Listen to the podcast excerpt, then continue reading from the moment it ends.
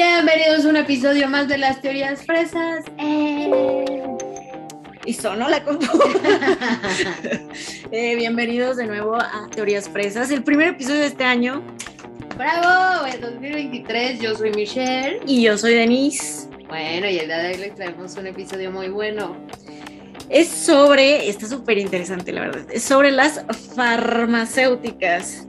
Que de hecho ya habíamos grabado el episodio, pero... Un asco, un asco. Miren, estamos en Mercurio retrógrado y asumimos que es por eso que colapsó o algo la grabación porque no se grabó nada. Se cerró de la nada y nosotras qué. y ya habíamos acabado, o sea, ya estaba el episodio y todo, pero miren. Nos había quedado espectacular, pero vamos a hacer súper bien este. Vamos a intentar recrear todo, así de no, en este momento tú dijiste algo y ya. No, no es cierto, no va a ser así patético, pero sí. Este.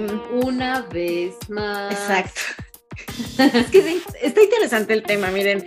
Siempre estamos repitiendo, bueno, al menos yo, ¿ah? que, que las farmacéuticas nos quieren enfermos, pero nunca explicamos cómo o por qué.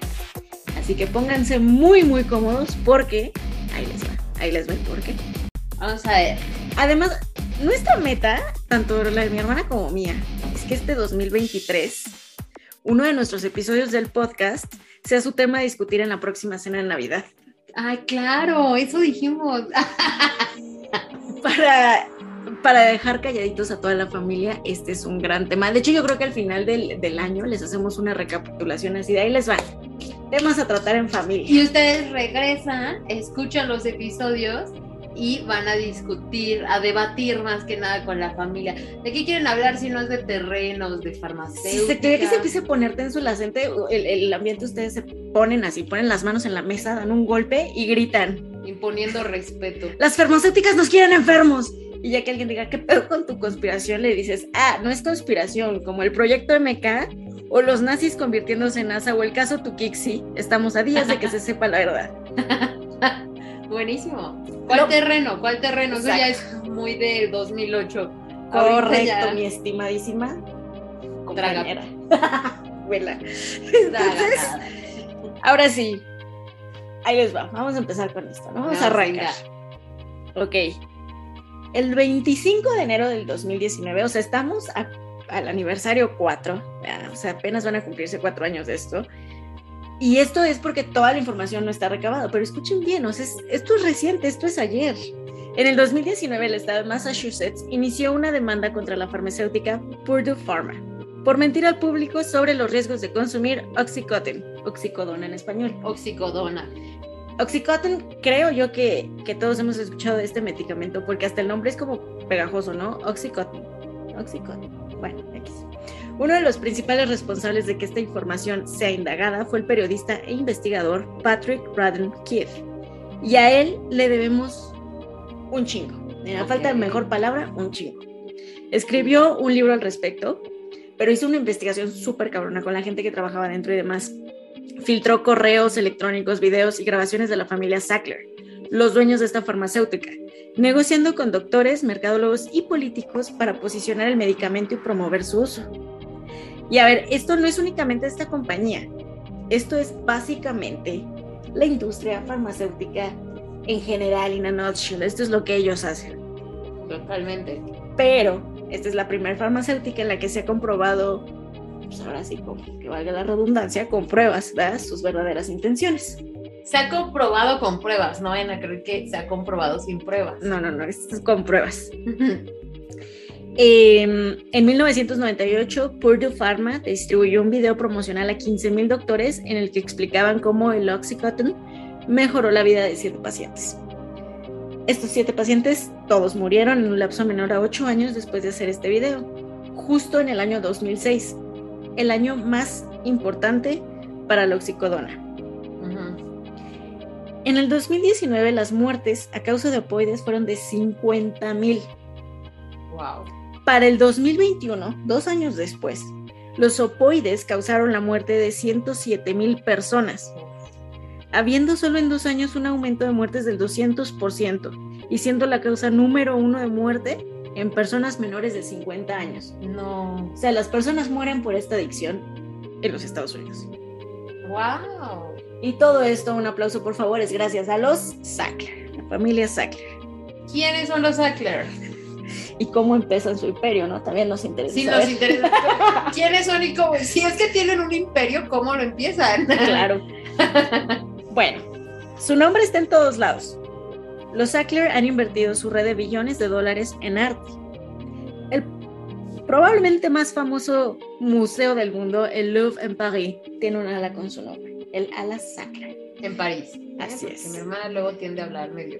Mamador. París. París. París. Bueno, el Louvre. El Louvre. Y dijo París y tuvo que. Pero digo, para o sea, estamos hablando de cómo van a imponer en la familia respeto en Navidad. Entonces digan el Louvre de París. Eh, para mamar a gusto. Ok.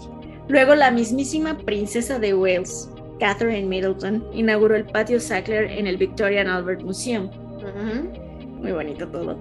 La abadía más famosa del mundo, la abadía de Westminster, tiene una ventana que lleva su nombre, la ventana Sackler. O sea, en todos lados presumen su dinero, pero por supuesto que jamás te van a decir de dónde viene. Claro. Como muchos millonarios, ¿verdad? Como la, todos. Todos. Sí, todos. Esta familia judía empezó su imperio a principios de 1900, cuando la salud mental empezaba a ser tratada. Adquirieron unos laboratorios que se llamaban Purdue y crearon así la farmacéutica y empezaron a investigar medicamentos que ayudaran a tratar depresión y ansiedad, pero en esa época se llamaban nostalgia e histeria. O sea, ando malita de mi nostalgia o estás No histérica. le hagan caso a mi hermana, anda malita de su histeria. De su De nostalgia. su nostalgia. Ay, se suicidó de nostalgia. Ay, qué feo, ¿no? Pero en 1939 comenzaron a realizar reuniones con médicos y gente de gran reconocimiento en el área médica. Y los invitaban a probar sus medicamentos, o sea, con pacientes, y así iniciaron lo que es ahora conocido como las convenciones médicas. Porque no son pendejos, o sea, dicen entre nosotros no hay que agarrar pacientes. Te invito a probar esto, pero no tú ni yo, Ah, no, no. un paciente. no, no, no. ¿Y las convenciones médicas qué?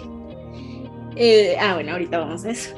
A ver, cuéntanos. Para los 80s, la farmacéutica empezó a vender MS Coating o sulfato de morfina extendida para relajar y ayudar a dormir a la gente.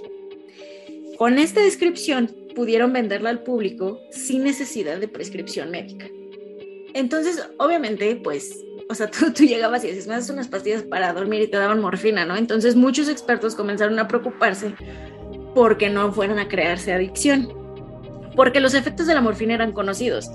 Así que la farmacéutica pidió a varios doctores y expertos opiniones, les preguntaba, eh, digamos, eh, como haciendo preguntas de esas que te pueden transgiversar y decir, ¿verdad que no te crea adicción más que si eres el menos de una por ciento de la población? Y es como, no entendí que me acabas de preguntar, entonces digamos que, que, que no. Y decían, ya ven, no crea adicción. Ajá, claro. Entonces empezaron a hacer todo esto, transgiver- transgiversar palabras y demás, y lograron que la mentira se expandiera y así se debatiera más. Esto no era con la intención de que hubiera un debate o defender el medicamento siquiera. O sea, les Era valía para hacer caca. publicidad. No, para hacer tiempo. Lo que ellos querían era hacer tiempo en lo que estaban desarrollando otro producto. En esta época el director eh, y dueño de la compañía era Arthur Sackler. Y durante este tiempo Richard Sackler, el, el- su sobrino y el actual dueño, trabajaba como investigador en la compañía, si era como, digamos, científico, pero al igual que su tío tenían una debilidad y se inclinaban más por la mercadotecnia y la publicidad. Para finales de los 80s, la comunidad médica de Estados Unidos ya estaba cancelando la morfina, o sea, ya tenían como mucho más información Ya, para... Ya sabían, pero empezaron ya como a decir, tampoco en medicamentos, o sea, ya, ya prohibido en, medicamen- en hospitales y medicamentos, Ok. ¿no? Porque ya se empezaba a controlar y ya es en, a finales de los 80 que dicen, mejor nada. Y eh, Arthur y Richard intercambiaron información codificada durante todos los 80s sobre cómo seguir vendiendo analgésicos si la morfina se cancelaba. Por eso se hicieron de tanto tiempo, porque les valía, ya sabían que se iba a cancelar. Y la codificación en sus mensajes era para evitar que la gente y el mismo staff supiera de qué estaban hablando. Sí, claro, ni siquiera le decían al mismo staff. No. Y todo esto generó la creación de la oxicodona. Siendo o el oxicodon siendo su ingrediente principal, la oxicodona. Y este reemplaza la morfina. Y debido a que prácticamente esta farmacéutica y ellos descubrieron este ingrediente, lo empezaron a mercantilizar como una alternativa menos potente que la morfina. O sea, vaya, como nadie más sabe, ellos pueden decir lo que quieren del producto mientras lo venden. Aunque seguía siendo esta una completa mentira porque la oxitocina es 50 veces más potente. Oxicodona. Perdón, la oxicodona es 50 veces más potente que la morfina. Que la morfina. Así es. Y aquí está la FDA. La FDA, ¿sabemos quién es? A ver, La más. FDA es la Food and Drug Administration, o sea, la Administración de Alimentos y Medicamentos de los Estados Unidos. Obviamente todo esto es en Estados Unidos. Sí, es básicamente la, la asociación que te da un sellito de sí, tú puedes vender esto o no, no, porque cumple con los requisitos que yo quiero. Ajá, exacto. Entonces se supone que tú, eh, pero también son como de carácter gubernamental. Sí, sí, sí, sí, es, es la más importante para vender productos. Confías en ellos. Y- Miren, les voy a decir qué tan corruptos son. Hay unos implantes que se llaman Motiva, implantes de senos. Son los mejores del mercado, los mejores, son los Sí. que más duran, los más resistentes. Tienen chip Así es. para avisarte si están bien o no, los puedes romper. Digo, no es un programa pagado No. de eso, pero los puedes romper y no se derrama por si algún día alguien esté interesado. Hasta ahora son los de mejor calidad y de hecho cada año se mejoran a sí, Sí. mismos, entonces son como los mejores. Australia y Nueva Zelanda son unos países que si no son esos, no aceptan de otro. En Francia también se están regularizando como únicos y así en muchos países, ¿no? Yeah. En México también los usan, entonces. Y ya vamos para regularizarlos. Y no tienen aprobación de la FDA. ¿Por qué? La FDA también es un negocio con las aseguradoras, que ya entraremos en el tema de las aseguradoras, sobre todo en Estados Unidos. Pero bueno, las aseguradoras médicas hacen negocio con los mismos implantes si cada 10 años son renovados. Si una mujer cada 10 años está operando, pues imagínense el negociazo que hay, ¿no? Porque no es una operación barata. Además es puro lujo, digamos Claro. así.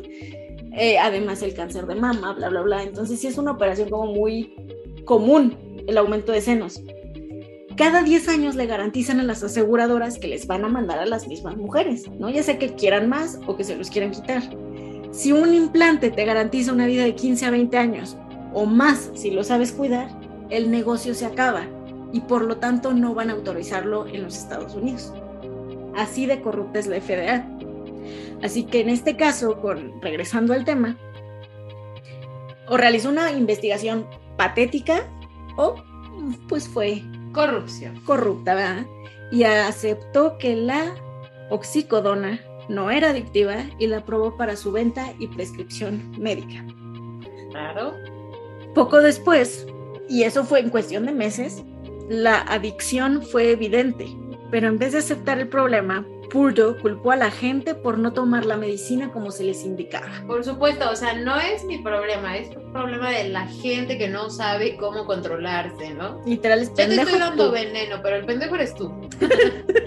claro. por comértelo mal, dice. Y entonces, bueno, ¿cómo empieza todo esto? Pongan atención, mi estimadísimo público, porque aquí les va lo que hacen todas las farmacéuticas para mantenernos enfermizos. La compañía empieza con un desarrollo, un plan de venta. Ya saben, como cuando en la escuela te dicen, a ver, hazme un, si tuvieras tu negocio, ¿qué harías? ¿no? Y te Ah. dicen, desarróllamelo. Así, así hizo esto. Esto es lo que se estaban codificando tanto Arthur como Richard. Richard. Perdón, se Richard. Déjalo, eso sí. Empiezan a trabajar en este proyecto de venta y producción de oxicodona. Desde antes que la FDA la aprobara. Ya sabían que la FDA la iba a aprobar. Ya tenían suficiente para comprar a la FDA. Entonces, una vez que les llegara la, ah, la aprobación, perdón, ya tenían videos de gente y casos de éxito. Habían reclutado a un ejército de representantes de venta guapísimes y carismáticas y los habían preparado con todas las posibles preguntas e información de la medicina. Eso es como, eh, ¿en qué película era? Meet the Fuckers. Sí, Meet the Fuckers que en la 3, cuando sale Jessica Alba y que sale súper sexy y así para, pa- literal con el doctor a venderle y meterle medicamento, pero ella era súper drogadicta. pues sí, es lo mismo. Es lo mismo. Mm, Yo creo que es como hasta burla de lo mismo, ¿eh? No, no me sorprendería. Obviamente, sí, claro, es una parodia de esto, ¿no? Pero literal así pasa. Te pongo a alguien guapo, te distraigo visualmente y mientras te estoy dando venenos, drogas y todo esto. Y otra cosa que, que empiezan a hacer ellos y se dan cuenta de que funciona es, si yo, Denise, voy con un ingeniero y le digo, ay, ¿sabes cómo deberías de construir la carretera? Es como, ¿qué pedo con esta morra? Pero si un ingeniero ya consolidado te vende cómo construir una carretera, lo crees. Es algo similar a lo que pasa con la de 9 de cada 10 dentistas lo recomiendan. Sí, si eres del mismo gremio, así de, pues yo también soy dentista, ¿por qué no lo recomendaría? Entonces aquí necesitan... Pura. Aquí necesitan reclutar médicos para convencer médicos. Y les dan un giro distinto. Los llevan a lugares vacacionales y les dan un aire de importancia a los que asistan, haciéndolos sentir sumamente especiales por esto. Es decir, mandaban estas invitaciones masivas de convenciones médicas, pero decían, tú has sido seleccionado como el único invitado, como ahora de, ya ganaste un millón de dólares. Así. el ad, el ad que es puro virus. Oye, este, pero todos los doctores y así son así, o sea, hoy en día es de dermatólogos. Tú estás escogido para irte a la convención de los Es que ahora ya lo hacen todos, o sea, ahora ya las convenciones son dentistas, doctores. Pero literal es nada más, vamos a juntarnos y platicar, expongo un tema y ya. Avances. Si ya no, ya es de ventas. Avances sí es que han habido, pero no pueden comprobarlo en ese momento todos, ¿sabes? Entonces pueden, puede haber una, mucha manipulación, como siempre. Y las conferencias son más que nada ventas de medicamento y todo. Ah, mira. Puro gaslighting, pura manipulación también en este proyecto de negocios, incluyeron cupones para pacientes, descuentos atractivos para ellos, unos apoyos económicos a las farmacias que pusieran cajas de Oxycontin y folletos en el mostrador. Si ya cursaron Universidad Mercadotecnia el primer semestre, te dicen, ¿dónde te venden más los productos y dónde es más caro? Cerca de cajas, ¿no? En el mostrador de cajas, porque siempre se vamos, ay, me dio un chocolate. Entonces siempre es más caro poner tu producto ahí. Esto es lo que hacen ellos en las farmacéuticas. Aunque no lo pueden vender sin prescripción, tú pon Oxycontin enfrente para que la gente pregunte y además dales folletos con la maravilla de esta droga. ¡Wow! Y además remuneraciones muy altas a los doctores que las recetan. El plan fue tan detallado que incluso hubo diarios médicos. Escuchen eso, porque es grave.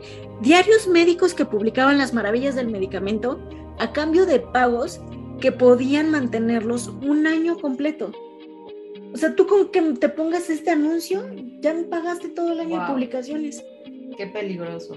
Políticos recibieron donaciones en sus campañas si mencionaban en sus discursos. Y tenía que ser sutil. Literal llegar el, este güey y decir, ay, andaba nervioso por el debate, pero este, me tomé mi oxicotin y ya todo me relajé. O sea, no tenían que hacer una mención del medicamento del año, no era un comercial. Simplemente así como, ay, ayer después del debate me dolió la cabeza, pero ya saben, un oxicotin y vamos. Y así es como los políticos lo empezaron a meter en sus discursos. y así yo también voy a comprarme mi Oxycontin porque el presidente lo toma y yo quiero ser como el presidente. O se te queda el nombre porque además te digo, Oxycontin es como pegajoso. Claro, claro. Pero los importantes siempre fueron los doctores porque la gente, hasta la fecha, confiamos ciega y completamente en ellos.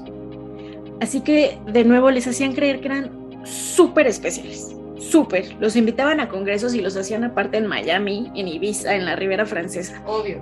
Cada quien paga su vuelo y su hotel, o sea, tampoco es para tanto, Tampoco es tan especial, pero guay, ya te invité. sí, porque ¿cómo convences a alguien de que vaya a un lugar súper pro le dices, tú fuiste escogido, o sea, no cualquiera puede venir, tienes que pagar a mi amigo el de la aerolínea, a mi amigo el de no sé qué. ¿Se dan cuenta cómo funciona? Es que además son todos, o sea, ganan ahí hasta las hoteleras. Y, Exacto. ¿Qué les digo? Los que organizan el evento, pero se va a pagar con los que vengan. Exacto.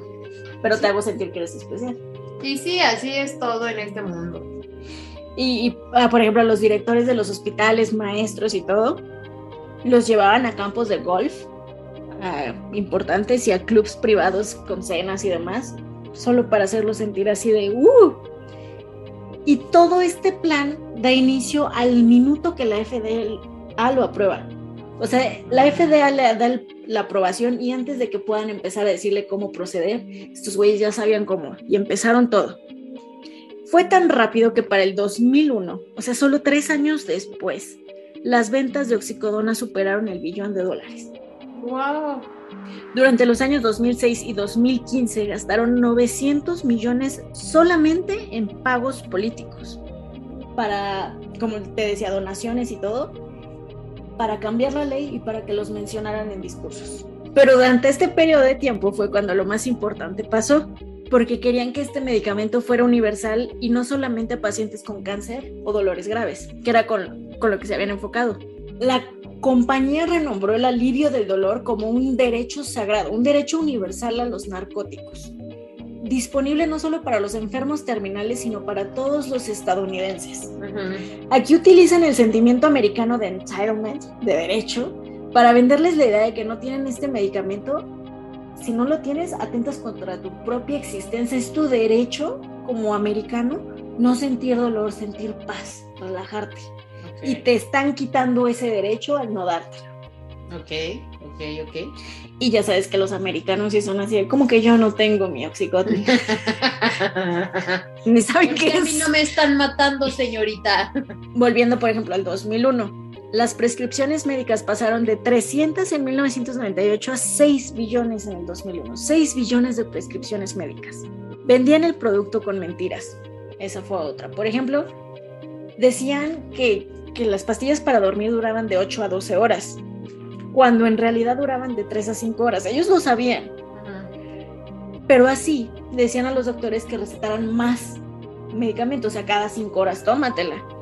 Y así la dosis incrementa día a día, incrementando la tolerancia cuando necesitas mayor medicamento y generas mayor adicción.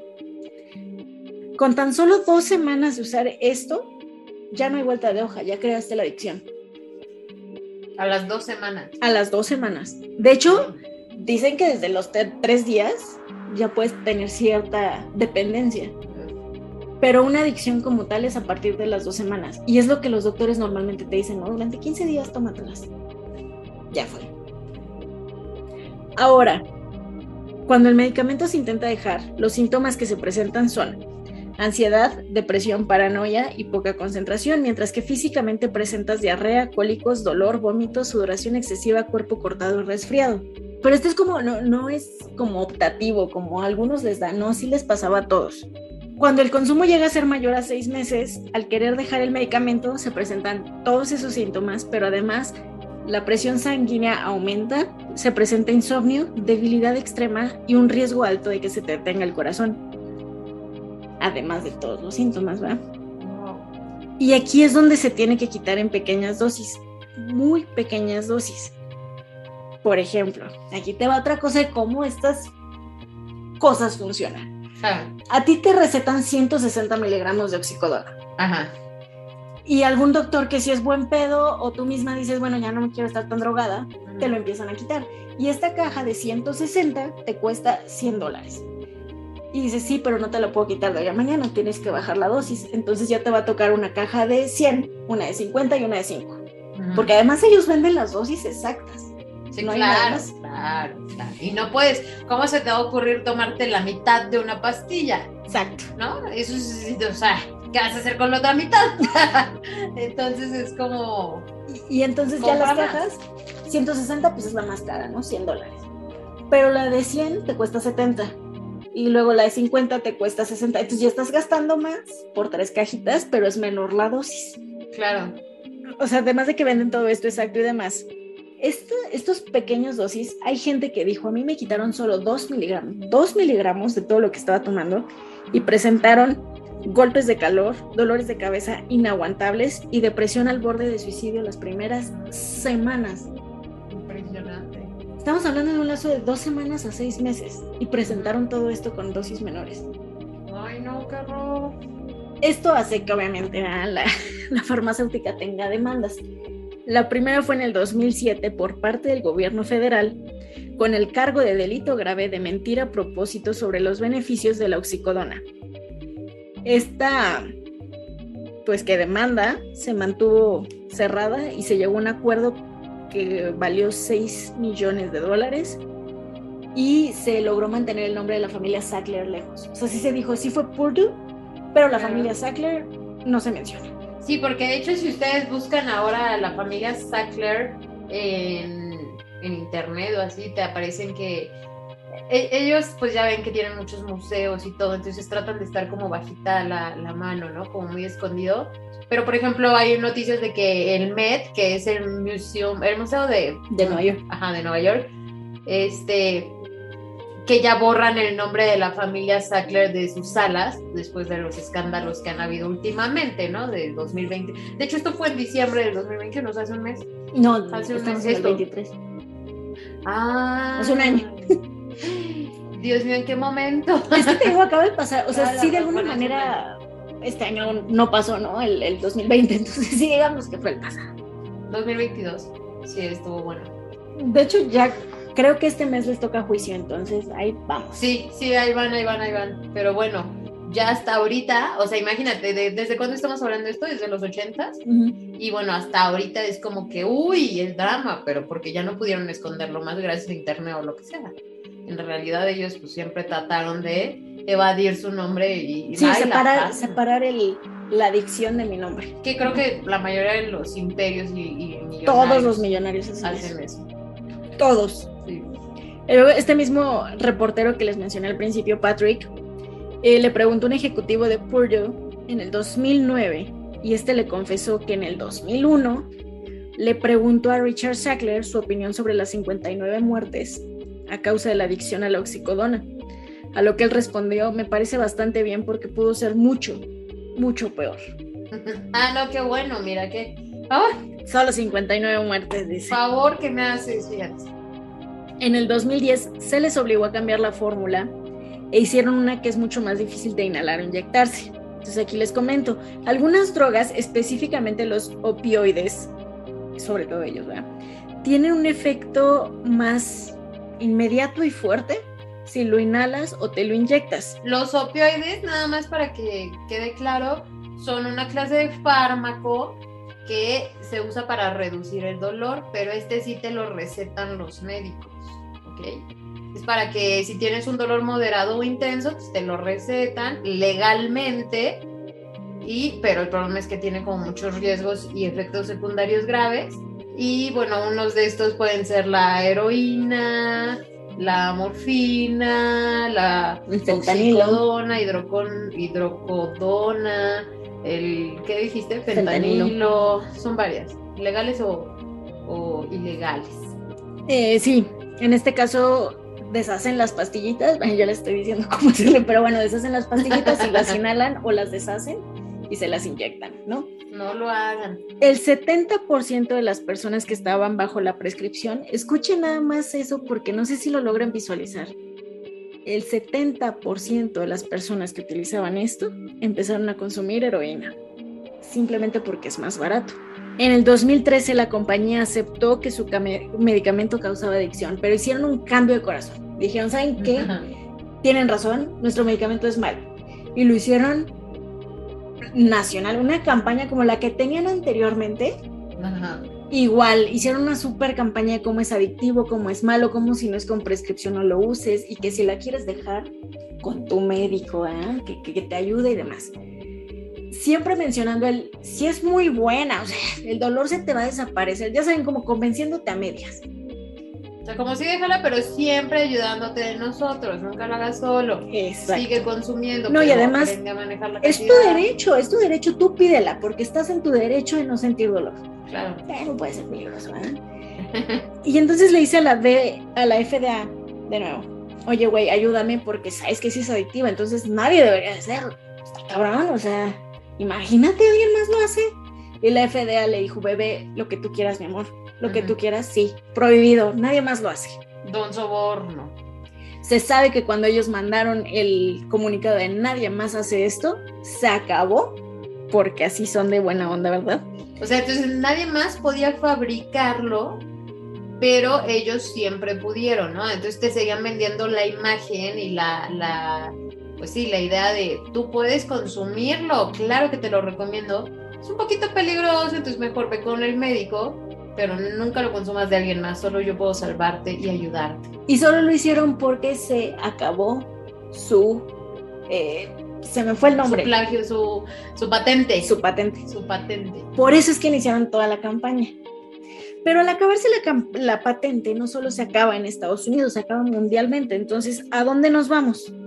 Pues preocupadísimos por la salud de los demás, a mandar una carta a la OMS. A la OMS, gente, a la Organización Mundial de la Salud. Y les dijeron, se aprueba, nadie más puede producirla. Y además la Organización Mundial de la Salud. Que casi no es corrupta, ¿eh? no vaya usted a creer la agregó a la lista de medicinas esenciales. Sea, escucharon Latinoamérica. La... Y América, Europa, todo. El Oxycontin como medicina esencial. Sin embargo, la OMS sí les dijo que necesitaban un antídoto por si había sobredosis, eh, porque pues ya se sabe que es un opioide y bla, bla, bla. Y obligaron a todos los hospitales del mundo a tener esta solución en su botiquín. Así incrementaron tres veces más las ventas de Purdue, porque ya no solo te vendían el veneno, sino el antídoto. Y te obligaban a tener el antídoto y también como medicina esencial te vendían a huevo el veneno, ¿no? Es un negocio sumamente redondo. En el 2019 firmaron un acuerdo de 270 millones, Purdue, con el estado de Oklahoma, debido a la epidemia de opioides que ellos crearon. Después inició la demanda por el estado de Massachusetts y actualmente en el 2020, pues ya 23, existen 36 estados, es decir, más de la mitad de los Estados Unidos demandándolos por millones y millones de dólares, más de 160 demandas estatales. Y es porque ellos crearon lo que hoy se conoce como la crisis de los opioides, que es algo que está matando a muchísimos es decir, esto era solo el comienzo. Así es. La compañía potencialmente se va a declarar en bancarrota, yo creo que este año, eh, porque pues no pueden pagar todos los, los cargos que se le están poniendo. Pero aquí no acaba esto. En el próximo episodio vamos a hablar de otra farmacéutica con miles de demandas, más venta de opioides y lo peor hasta ahora, causaron cáncer para subir sus ventas impresionante. Sé quién es, yo sé quién es. Si ustedes saben, déjenlo en los comentarios. De, sí, escríbanos en las redes sociales y díganos quién creen que sea. Ustedes saben, ustedes saben quiénes fueron y tienen demandas porque causaron cáncer, pero la verdad es que es un tema pesado, es un tema que da coraje, porque en efecto sí confiamos en los doctores y todo.